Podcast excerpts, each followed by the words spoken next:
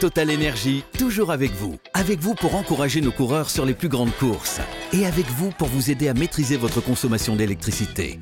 Total Énergie, de l'électricité et des services innovants pour prendre la main sur votre consommation. Voir conditions sur totalenergie.fr. L'énergie est notre avenir, économisons-la.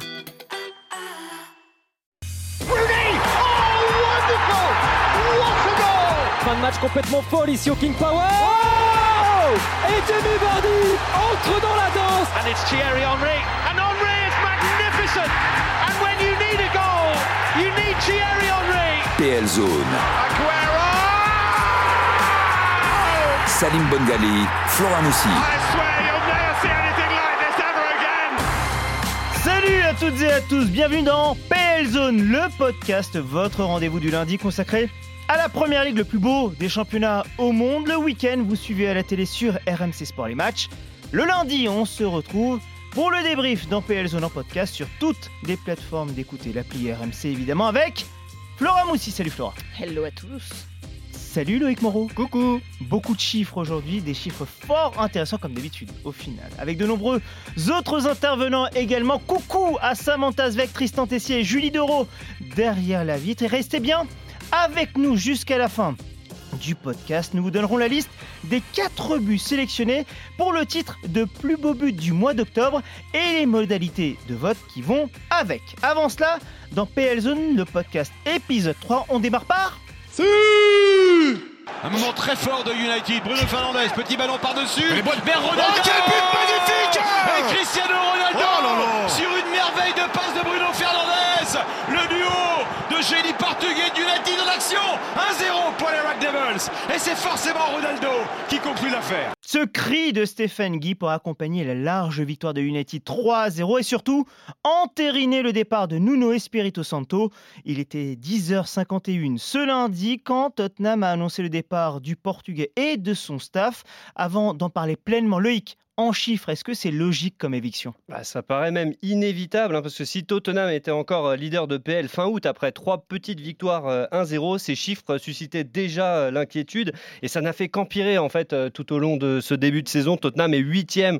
Nuno partage le pire bilan après 10 matchs pour un entraîneur de Spurs avec le Suisse euh, Christian Gross, que, qui évoquera un nombre de choses autour de cette table, et surtout ne crée rien en fait euh, dans le jeu. C'est ça qui est, qui est terrible. Zéro tir cadré, on l'a vu face à Manchester United, mais même globalement, c'est la deuxième pire attaque de PL. 9 buts, il n'y a que Norwich qui fait, qui fait pire.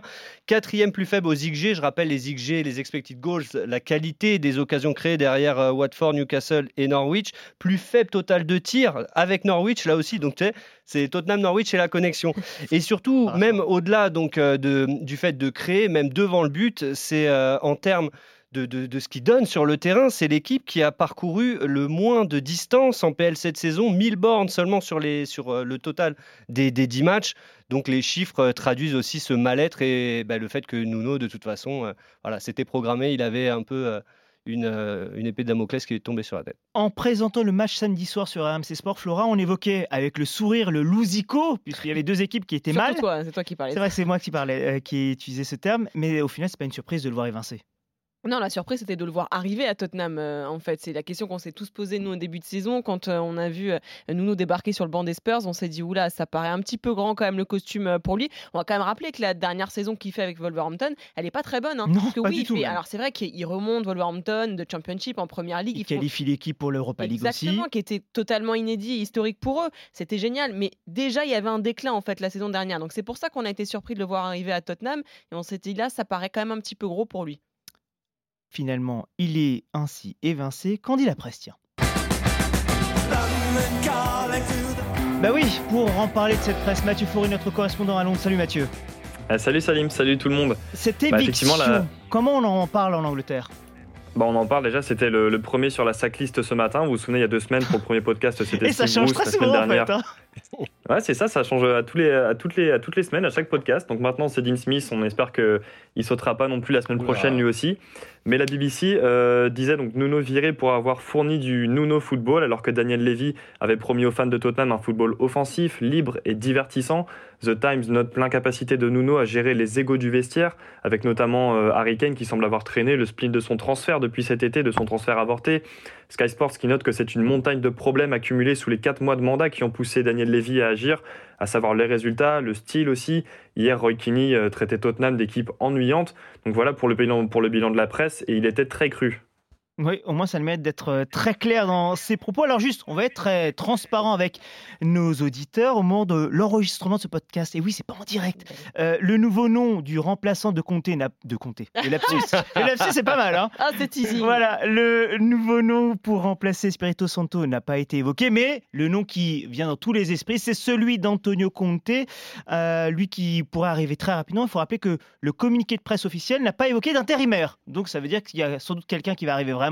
Surtout que Tottenham joue dès ce jeudi Mm. en Europa Conference League. Donc Antonio Conte, j'ai envie de dire quelqu'un qui connaît la PL. Oui, alors c'est- ça va vite hein, quand même euh, dans le football parce qu'il était ultra fort apparemment le week-end dernier, euh, Antonio Conte. Et avant ça, à Newcastle Voilà, aussi peut-être. ça va hein. très vite. Il a fait trois clubs de PL en, en 10 jours et il sait pas trop où il va. Antonio Conte, en- a priori, là, ça se dirige quand même grandement vers, vers Tottenham. Lui qui a été champion, on le rappelle, avec Chelsea. euh, avec, euh, il a gagné la Cup également avec les Blues. Donc euh, il y a un vrai potentiel avec Antonio Conte. C'est un peu une valeur sûre quand on, il arrive. On sait que voilà, il va faire quelque chose. Maintenant, euh, sur le long terme pour Tottenham, est-ce que c'est vraiment la solution recherchée pour vraiment construire ce club et l'installer dans les plus gros clubs de PL Je sais pas parce qu'il fait toujours des mandats assez courts quand même, Antonio Conte. Et justement, parmi ces mandats, l'Inter, Loïc Moreau, vous avez un regard précis et j'ai envie de dire amoureux avec les Nerazzurri. Vous le connaissez bien, Conte, où il a laissé des bons et des mauvais souvenirs aussi. Mais en fait, tu parlais de beau football. euh, enfin, Mathieu parlait de beau football, ce que voulait euh, Daniel Levy sur, euh, avec euh, Nuno. Et ben en fait, il ne l'aura pas vraiment avec Antonio Conte, parce qu'il n'est pas hein. réputé pour ce beau football. euh, Antonio Conte, il est réputé pour un football solide et un football qui gagne. Et le fait est qu'il remplit euh, souvent ces, ces deux puisque ces équipes, euh, donc toujours articulées en 3-5-2, sont très solides défensivement. Le football proposé est un football, euh, on va dire, plutôt de, contre-attaque, avec euh, de la vitesse euh, devant. Donc c'est vrai que si on regarde les joueurs de, Tottenham dans l'effectif actuel, on se dit oui, ils ont les joueurs pour jouer en 3-5-2. Après, voilà, ce sera pas football champagne. Ce qui est sûr, c'est qu'Antonio Conte, l'autorité, le, le charisme, l'aura, tout ça, il l'a. Mais par contre, c'est vrai que dans l'optique d'obtention de, résultats, on peut dire qu'Antonio Conte a gagné quasiment partout où il est passé. Donc euh, oui, potentiellement, c'est une très bonne, un très bon choix. On a presque l'impression sur le court terme, ça peut être un super choix. Sur le moyen long terme, ça, ça peut être autre chose quand même, Flo. Oui, après, euh, Daniel Levy, je pense que lui, il veut parier au plus urgent là maintenant. Ce qu'il veut, c'est installer Tottenham parmi les gros clubs de PL maintenant, ce qu'il avait cherché déjà à faire euh, avant avec euh, cette finale de Champions. Il était aussi arrivé globalement. Il y a eu une fin de cycle après le départ de Pochettino et au final, c'est ce qu'il cherche à reconstruire maintenant. Donc lui, il se dit, moi, je veux gagner, je veux m'installer. On va au plus, pressé finalement. Antonio Conte, il est là, il est dispo. Il y a, il y a moyen qu'on puisse gagner quelque chose avec lui. On y va et franchement, ah, on aurait peut pas lui donner tort forcément. Ah non, Enfin, c'est clairement. un bon Après, risque à prendre. après cette défaite de Tottenham face à United, Julien Laurence a rencontré Hugo Loris et on a presque envie de dire que le limogeage de Espirito Santo sonne comme un déclic, surtout quand on lui pose la question à Loris sur son ressenti après les sifflets lors de ce match. Chacun vit avec, euh, avec ses émotions et les supporters aussi. Forcément, euh, la réaction des supporters est provoquée par ce qui se passe sur le terrain. Maintenant, voilà, c'est euh, c'est vraiment insuffisant et euh, il va falloir se relever. Il va falloir se relever parce que le, voilà, le niveau est très, très élevé en première ligue et, et les moments de doute, il faut vite les régler. se relever avec un nouveau coach. Donc peut-être Antonio Conte, on le saura tout prochainement. Nous, on va vraiment revenir sur le match même et au final, la victoire de United 3 buts à 0. Mathieu, vous étiez au stade pour RMC Sport. Racontez-nous l'atmosphère si particulière qu'il y avait dans ce Tottenham Hotspur Stadium. Ouais, c'était la quatrième fois qu'on allait voir Tottenham avec euh, Julien Laurence. Alors, il y avait eu la surprise inaugurale contre City, ensuite défaite contre Chelsea, Arsenal, United. 9 buts encaissés au total, un, marqué sur ces trois matchs. Et l'ambiance, on la sentait de plus en plus pesante, à l'extérieur comme à domicile. Et samedi, ça a juste éclaté. Le public s'en est pris à l'équipe, à Nuno, au président. The Athletic disait euh, la nuit où les fans des Spurs en ont eu assez. Et c'est exactement ça. Depuis le pied du wall, la fameuse tribune derrière le but, j'entendais les broncas sur le changement Lucas pour Bergwijn à la 54e. C'était terrible. Les chants You don't know what you're doing pour Nuno, les We want Levy out pendant toutes les dix dernières minutes. Et euh, d'ailleurs, après l'appel à la solidarité du Goloris, une communauté de supporters lui a répondu sur Twitter On a rempli le stade samedi, notre soutien à Burnley en Coupe mercredi était incroyable, on paye les billets les plus chers du pays, on reste toujours fidèle et vous nous laissez toujours tomber. Alors les, les supporters n'en pouvaient plus et ça allait exploser sans le, sans le renvoi de l'entraîneur. Eh ben, ça va être bien hein, les prochains matchs à, à. Tottenham. hein, ouais, effectivement. Mais donc, côté United, cette victoire 3-0 Flora, avec OGS qui a tenté un truc, un 3-5-2, quoi. Non mais incroyable, hein, tacticien hors pair, Ole Gunnar Il était pas connu pour ça quand même. Ben non, mais non, mais enfin, j'en rigole, mais parce que c'est vrai que c'est ce qu'on attendait de lui. C'est le principal reproche qui est fait autour d'Ole Gunnar Solskjaer, c'est cette absence de réaction tactique, technique sur le terrain. On s'est dit à chaque fois, il aligne quasiment les mêmes compos, il change un ou deux joueurs, mais il y a rien de, il y a pas de création finalement dans ce qu'il fait. Et là, il l'a fait. Il l'a tenté contre euh, Tottenham avec euh, ce 3-4-1-2, voilà, avec euh, deux attaquants 70 ans à 1-2 avec Ronaldo et Cavani euh, en pointe. Et finalement, ça a un petit peu réglé euh, tous les problèmes qu'on avait pointés du doigt, euh, Loïc, la, la- la semaine dernière face à Liverpool. Ce manque de pressing, bah, Cavani il est là, lui donne tout ce qu'il a quand il est sur le terrain. Mais après, c'est vrai que du coup, c'est Exit, Rashford, Greenwood qui sont les petites pépites du club et qui du coup sont un petit peu, voilà, ils sont rentrés, enfin, Rashford est rentré en cours de match, mais du coup, ça les exclut aussi un petit peu de ce, de ce système. ce Flo- système. Flora a parlé de cette stat, les chiffres, l'âge des vieux devant.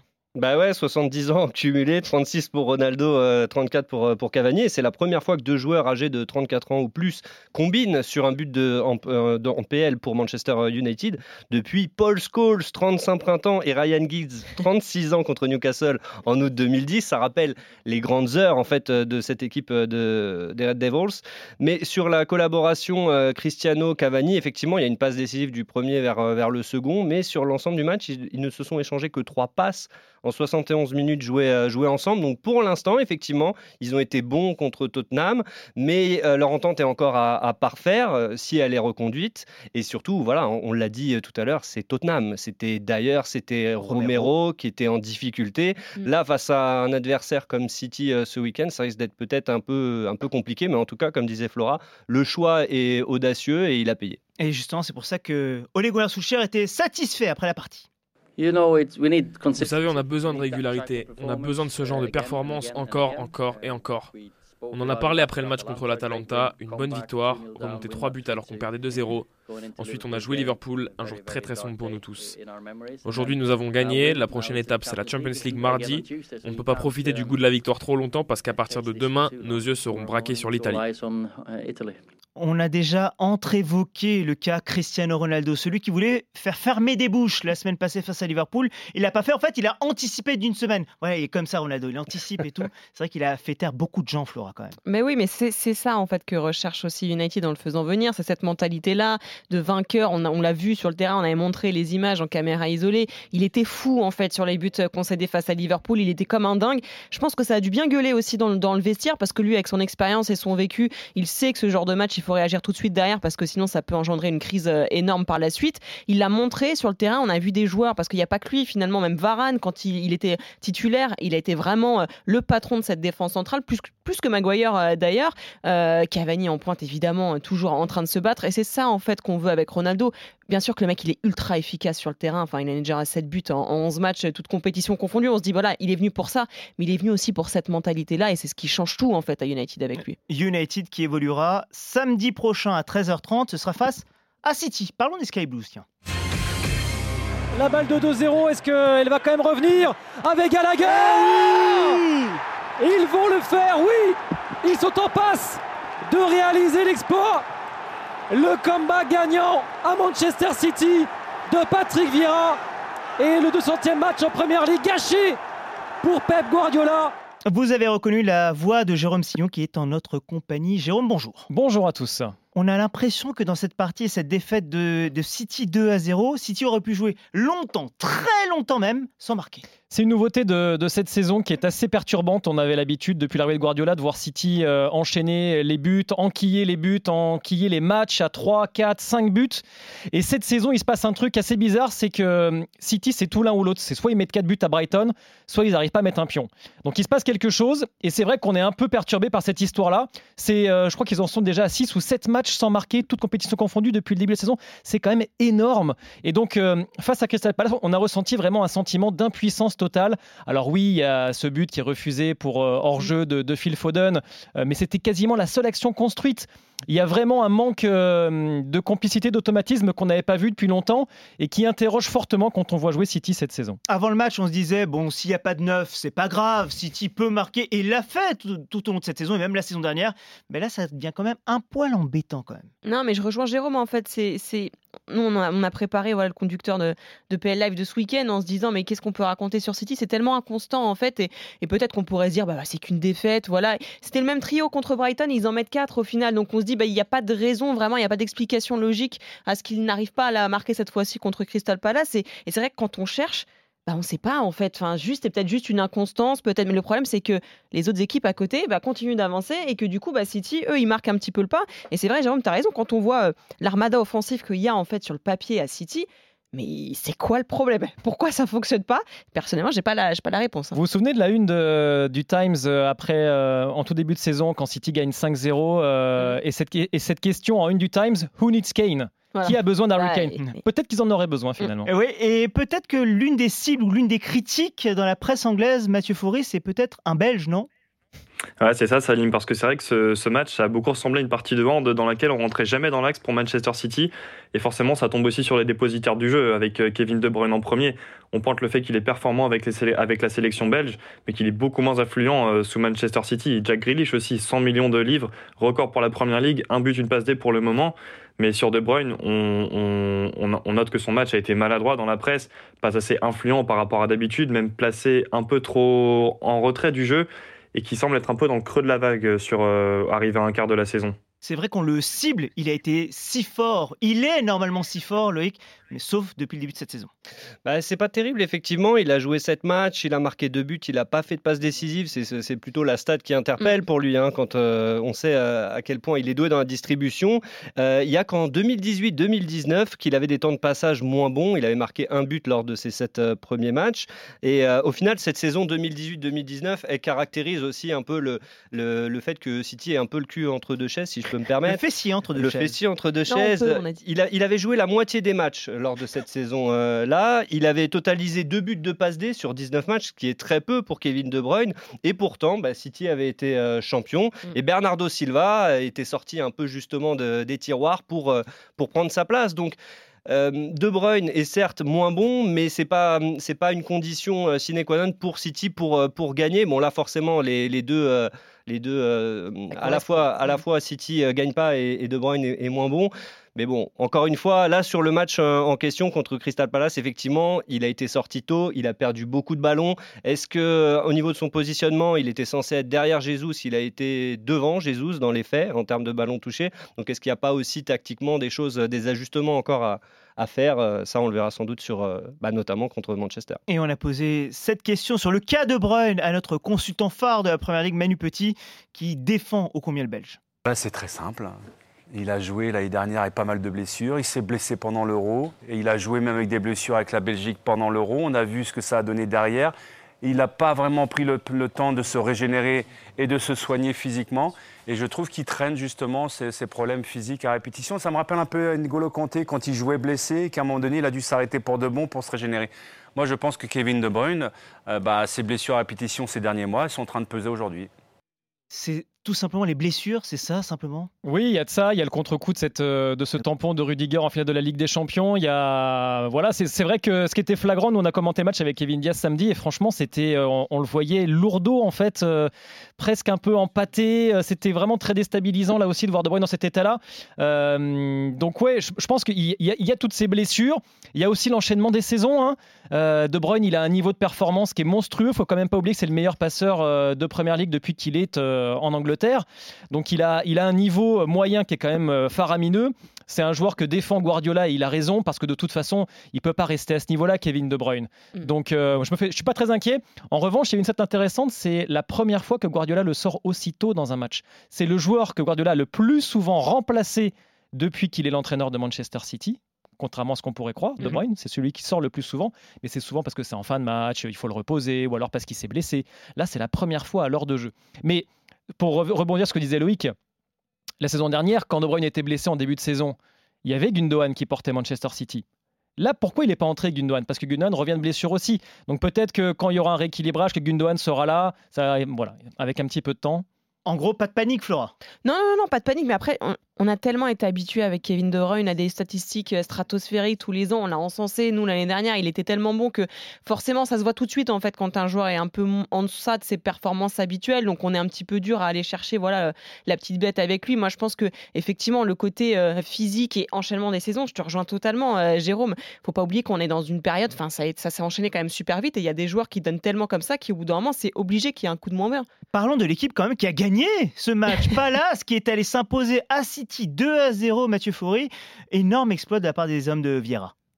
Bah, totalement, j'en parle un petit peu avec euh, Saïd Egoun, euh, l'ancien de la maison qui est l'adjoint de Crystal Palace et responsable de la vidéo, euh, responsable adjoint de Patrick Vieira. Il me disait la première instruction c'était le pressing sur les défenseurs centraux de City et pendant les dix premières minutes c'est ce qu'ils font incessamment et c'est Conor Gallagher qui récupère le ballon en allant chercher dans les pieds de Laporte sur le premier but, on est dans, dans, dans de match et c'est là-dessus que Zaha va ouvrir le score. Et ouais, c'est pour ça qu'il faut souligner leur, euh, les changements de Patrick Vieira qui, qui payent. C'est vrai qu'ils ont été malchanceux sur les derniers matchs. Égalisation euh, dans toute fin de match contre Arsenal, rejoint aussi contre, euh, sur, la pelouse, sur leur pelouse par Newcastle. Et là, une récompense sur la pelouse de City, c'est le top. Et Patrick Vieira le disait, le sous-entendait, ça lui a fait du bien cette victoire. On savait que ce serait important pour nous de défendre correctement et c'est ce qu'on a fait aujourd'hui. Tout le mérite revient aux joueurs. Le match d'aujourd'hui montre bien l'état d'esprit du vestiaire. On a accepté de souffrir, on a accepté de travailler dur et on a été récompensé grâce à l'éthique de travail qu'on a montré aujourd'hui. Loïc, cette équipe de Palace en chiffres, en tout cas, ça performe. Ben, ça perd plus, surtout. Euh, c'est ça qui est assez impressionnant sous, sous Vieira. Deux défaites sur ses dix premiers matchs euh, cette saison, pour deux victoires et six nuls. C'est le plus faible total de défaites pour Palace depuis 90-91, époque où les Eagles avaient fini troisième avec euh, des joueurs comme Gareth Southgate, comme Stan Collymore ou Ian Wright. Donc une équipe assez solide. Cette équipe de Palace, c'est vrai, Jérôme, cette impression vraiment de, de puissance, d'efficacité aussi de Palace retrouvée. Moi, j'ai adoré la mentalité de cette équipe-là qui ne s'est pas laissée faire. On voit trop d'équipes qui arrivent à Manchester City battues d'avance. Et là, en fait, comme le disait euh, Mathieu Faury avec les consignes de Saïd Aegoun et de Patrick Vieira, il fallait harceler les défenseurs de Manchester City, aller les chercher, aller les presser. Et c'est vrai que le bloc était très haut placé sur le terrain. Ils ont pris le risque d'avoir de la profondeur derrière parce qu'ils savent aussi que City aime bien combiner, faire tourner et, prend peu la profondeur, mine de rien. Et donc, ça un plan de jeu vraiment remarquable et surtout une mentalité exemplaire. Euh, chapeau, euh, mm. aucun complexe d'infériorité, alors que c'est une équipe qui a été rajeunie avec des joueurs comme euh, Mark comme Tyreek Mitchell en défense. Donc vraiment bravo, super boulot de Patrick Vieira. Palace qui évoluera samedi prochain à domicile face à Wolverhampton, quand donc City se déplacera sur la pelouse de United Old Trafford. Merci beaucoup Jérôme Sillon. Nous on va continuer d'évoquer un club londonien qui gagne avec Alexandre Lacazette, le petit crochet Lacazette euh, dans un mouchoir de poche.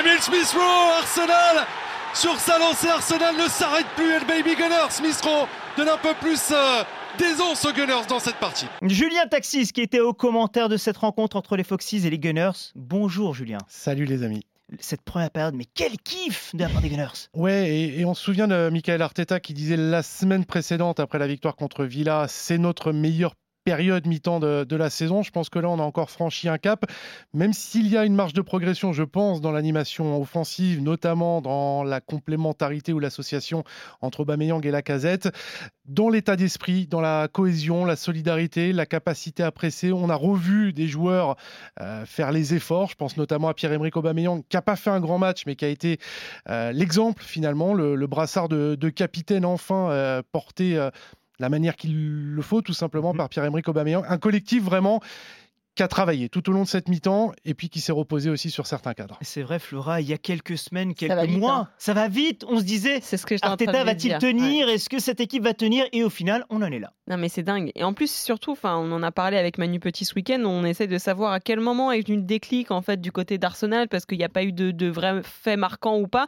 Ça s'est fait finalement au fur et à mesure, mais on a l'impression en fait là cette saison de voir toutes les saisons précédentes avec Arteta à la tête. Il y a toujours eu ça en fait, des moments où ça va bien, des moments où ça va beaucoup moins bien. On se dit ça y est, il va se faire virer. On a eu ça, je sais pas combien de fois depuis qu'il est arrivé. Et finalement, non, ça repart encore, mais c'est très inconstant en fait euh, Arsenal. Et on se dit qu'il y a un tout, un tout petit moment, un petit truc qui va venir un peu dérégler la machine, et hop, ça va être reparti pour, euh, pour la crise. Mais les choix d'Arteta qui sont salués également dans la presse, Mathieu. C'est ça, comme disait Flora, euh, à Arsenal, on, a, on alterne entre les, les périodes, euh, enfin les, mauvaises périodes. Et là maintenant, on espère une bonne période avec de la stabilité, avec euh, notamment la casette qui a été reconduit derrière Aubameyang dans son système, dans un système où ce rôle de joueur d'appui lui va très bien et aide beaucoup l'équipe. Il y a aussi ce sentiment de légèreté un petit peu en ce moment euh, autour d'Arsenal en Angleterre. On parle bien d'Arteta, d'un jeu qui prend forme, d'un 11 sur lequel on peut se baser sur la durée. On est enfin sur une dynamique positive, même si Arteta le rappelle, on n'a encore rien fait. On n'est pas encore à la place que l'on veut, on continue de travailler et le classique, on prend match après match. une dynamique positive et en plus Arsenal s'est découvert une manière de marquer sur un coup de pied arrêté. Ben ouais, c'est ce qu'on se disait euh, tout à l'heure. Euh, est-ce que les choses qu'ils ont mis en place en début de saison sont pas en train de porter leurs fruits? Parce que par exemple, les coups de pied arrêtés, c'est vraiment un aspect sur lequel euh, je parle des coups de pied arrêtés offensifs. Arsenal n'était pas bon la saison passée. C'était la deuxième pire équipe en pourcentage de buts marqués sur CPA. C'était 22% seulement. Il y avait que Tottenham qui faisait pire 19%. Là, cette saison, c'est la moitié des buts, 50% des buts d'Arsenal qui ont été marqués sur phase euh, arrêtée offensive, donc 6 sur 12. Il n'y a que Norwich qui fait mieux, mais Norwich a marqué 3 buts, donc euh, bon, autant dire que Arsenal est leader à ce niveau-là. Et euh, Arsenal le doit peut-être, et sans doute même, à son entraîneur des coups de pied arrêtés, qui est arrivé cet été. Il est français, c'est Nicolas Jauvert. Il officiait auparavant Manchester City, il a été analyste vidéo de Montpellier aussi, et donc il fait partie de ces recrues d'Arteta. C'est Arteta qui l'a ramené à Arsenal, et visiblement, bah, à force de travail, eh ben, c'est un aspect qui devient euh, une, un vrai atout pour les Gunners. Mais il y a un autre atout désormais, il faut l'évoquer. Je fais mon mea culpa au micro et je pense que je vais pas être le seul. Le cas Aaron Ramsdale. faut reconnaître que quand il est arrivé, ben, au final, son palmarès, c'était deux relégations de rang, au final, Loïc. Et je me vois en train de vous voir être trituré qu'est-ce que je vais sortir comme stat positif sur Ramsdale Mais vous en trouviez pas en fait. Ah bah non, j'en ai pas dormi pendant plusieurs nuits. Hein. effectivement, on a été euh, pressionné par, euh, par notre chef pour euh, trouver des aspects dans lesquels effectivement Aaron Ramsdale pouvait justifier en fait l'argent qui avait été mis sur lui. Mm. et c'est vrai que, mais à culpa aussi, Salim, j'ai eu beaucoup de mal à trouver. On n'avait pas les, les, stats à disposition. Les seules choses dans lesquelles il ressortait, c'était sa grande expérience pour son âge, parce que chez les gardiens de moins de 23 ans, c'était celui qui en avait disputé le plus dans les cinq grands championnats depuis 2019-2020. Et c'est vrai, et sa capacité à, à, faire des arrêts puisqu'il subissait beaucoup de, beaucoup de tirs. Mais ça, en soi, c'est pas des choses qui vont définir euh, un bon ou un mauvais gardien. Même dans les chiffres, on a été creusé, creusé, mhm. creusé. Et finalement, on a vu contre Leicester, euh, Julien, l'arrêt de, de, fou qu'il fait. Mais il y a le, la beauté de l'arrêt, il y a la qualité de l'arrêt. Et si on regarde sur la saison de PL, il a évité 2,64 buts à son équipe euh, cette saison, si on prend les expected goals, donc la qualité des occasions subies. C'est le deuxième meilleur ratio derrière le gardien de Chelsea, Edouard Mendy. Donc euh, là, on commence à voir des chiffres qui montrent à quel point il est important et son recrutement était, euh, était bien, bien vu. Deux choses, je pense aussi sur, euh, sur Ramsdale. On s'était demandé s'il n'avait pas été pris aussi pour sa qualité de jeu au pied. On savait que Bernd Leno était de, de loin, enfin, c'était pas le plus mauvais, clairement, dans ce registre-là. On l'a vu contre Leicester. Il tente énormément au pied. Alors, il y a du déchet, mais parfois, il est capable de vous trouver des, des angles de passe et de casser des lignes pour mettre le ballon dans les pieds à un coéquipier euh, aller à 20-30 mètres euh, devant. Et puis, autre chose, je pense aussi, c'est le, le caractère l'attitude d'Aaron Ramsdale. Là où on avait un Bernd Leno assez froid, assez stoïque, assez flegmatique, lui dégage autre chose. On le voit survolter, on le voit insuffler, essayer de transmettre euh, des choses à ses coéquipiers. Après l'arrêt, euh, l'arrêt exceptionnel qu'il mm. réalise sur le coup franc de Madison, bah, il est en feu forcément et, on sent que ça déteint un petit peu sur ses coéquipiers. Là où Leno, je veux pas dire ne dégageait rien, mais moins de choses qu'Aaron Ramsdale. La, la, confiance aussi. Enfin, il fait 8 matchs avec Arsenal, il en perd aucun. 5 clean sheets euh, au total pour lui. Enfin, on l'attendait pas à ce niveau-là. Il répond présent et c'est vrai, Julien, tu as raison. Moi, j'ai cette image du match face à Leicester où il se fait chambrer par les supporters quand il dégage. Et puis il chambre avec eux parce que ça le fait rire en fait, mais parce qu'il est, tellement en confiance, on a l'impression pour sortir un arrêt comme il l'a fait. Enfin, vous avez sur Twitter, vous voyez la photo dans tous les sens, c'est incroyable. Il faut une confiance énorme en fait pour arriver à faire ce genre d'arrêt aussi à ce moment-là. Et il l'a fait comme il le fallait. Les Gunners qui évolueront dimanche prochain 15h face à Watford, ce sera à vivre dans le multizone sur RMC Sport. Merci beaucoup Julien. On continue avec un club qui va un poil moins bien. Mouepou en première. Attention Le but Magnifique des Nankais, Mouepou En tous les cas, il relance euh, le suspense. Et il a plus que relancé suspense, c'est Mwepu, pardon, avec l'égalisation de Brighton. 2-2 score final. Oui, Liverpool qui était tranquille dans ce match, qui menait 2-0. On va être honnête, Flora, pendant le multizone, il y avait 5 matchs. Mm. On se disait presque, on va mettre un poil de côté cette rencontre et regarder plutôt le match de Chelsea, le match de City. Et au final, on était surpris. Mais non, parce que moi je connais la première ligue. je sais qu'il peut se passer des choses à chaque fois dans ces matchs de première ligue. Alors non, mais sérieusement, oui, il y a 2-0, puis il doit y avoir 3 ou 4-0 à un moment. Il rate plusieurs occasions. Il y a un but qui est refusé aussi. euh, Si, Loïc, il y a un but qui est refusé. Oui, il y a un but qui est refusé. Hors jeu. Hors Voilà, jeu. oui, il est bien hors jeu, mais voilà, on se dit qu'il peut y avoir 3-0 à ce moment-là. Et finalement, en fait, Liverpool s'installe un petit peu voilà, dans son match, se dit c'est bon, on a fait l'essentiel, etc. Et puis à Brighton, il y a ce but de dingue qui arrive, etc. Puis il lâche rien, en fait. Et puis, c'est pas une surprise, on en parlera après, mais Brighton, on sait de quoi ils sont capables cette saison. Donc je trouve ça un peu présomptueux de la part de Liverpool d'avoir cru, effectivement, après 2-0, que c'était terminé. Mathieu, en plus, c'est pas la première fois que ça arrive au final. Non, ça rappelle un petit peu le match contre Brentford il y a à peu près un mois où Liverpool mène deux fois au score et se fait rejoindre trois buts partout au final. Et à chaque fois, la défense qui est un petit peu prise en difficulté, un peu en retard et un peu moins en jambes. On voit sur le, bon, le premier but contre Brighton, c'est pas de chance sur la frappe d'Emwepu. Mais sur le deuxième, il y a toute l'équipe de Brighton qui se projette dans la surface alors que Liverpool revient plus lentement. Au départ de l'action, c'est Henderson qui suit trop tard, euh, Trossard pardon, en trottinant. Et résultat, Van Dijk qui se retrouve tout seul à couvrir Lalana qui porte le ballon. Trossard qui arrive derrière lui et forcément, ça, ça fait but. Et au niveau des stats, cette défense de Liverpool, on en dit quoi, Loïc? Bah, c'est vrai que Mathieu évoquait Brentford, euh, là il y a Brighton et ça fait au total 6 points de perdus après avoir euh, mené au score en PL cette saison. Euh, Il n'y a que Burnley, Newcastle et Southampton qui en ont perdu plus dans ces situations. Donc quand on est associé à ce genre d'équipe, c'est c'est pas forcément bon signe.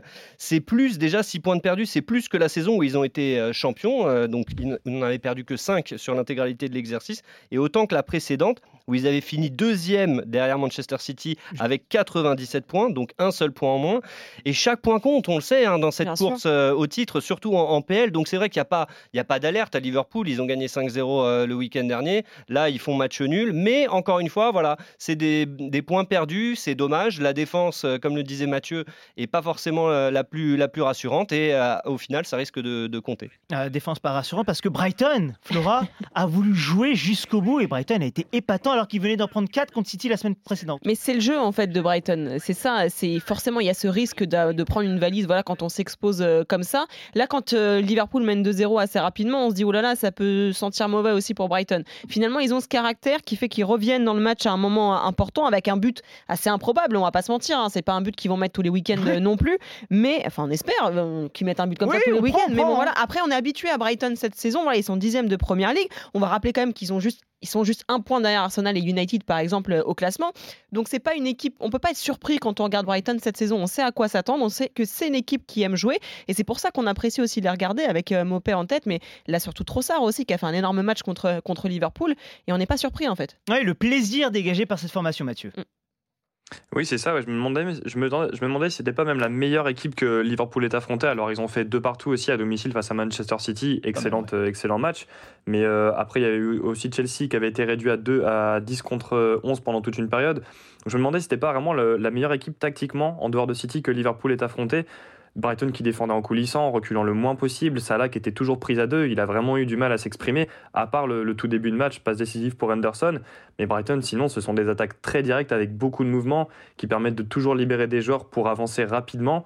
Des latéraux comme Kukurella ou Lemty qui est rentré en jeu et qui est malheureusement encore blessé, qui ont une énergie incroyable.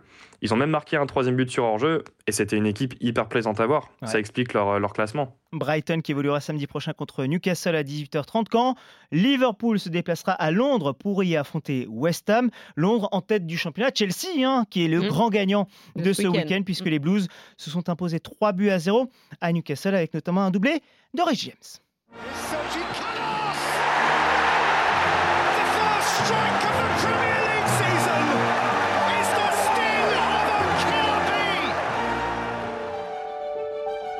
Les joyeux de la couronne. Oui, on a appelé cette rubrique les joyeux de la couronne parce que c'est un moment très solennel dans PL Zone, rubrique mensuelle pour évoquer le plus beau but du mois. Nous sommes début novembre, nous pouvons donc parler des buts d'octobre. Nous avons fait une présélection d'une dizaine de buts au sein de notre rédaction pour en sortir 4 au final. Les 4 buts, vous pourrez voter pour déterminer votre plus beau but. Avant de vous donner le process précis, voici la liste des buts en question par ordre chronologique. Numéro 1, Mohamed Salah contre Manchester City le 3 octobre. Numéro 2, Mohamed Salah face à Watford le 16 octobre. Numéro 3, Yuri Tillmans contre Brentford le 24 octobre.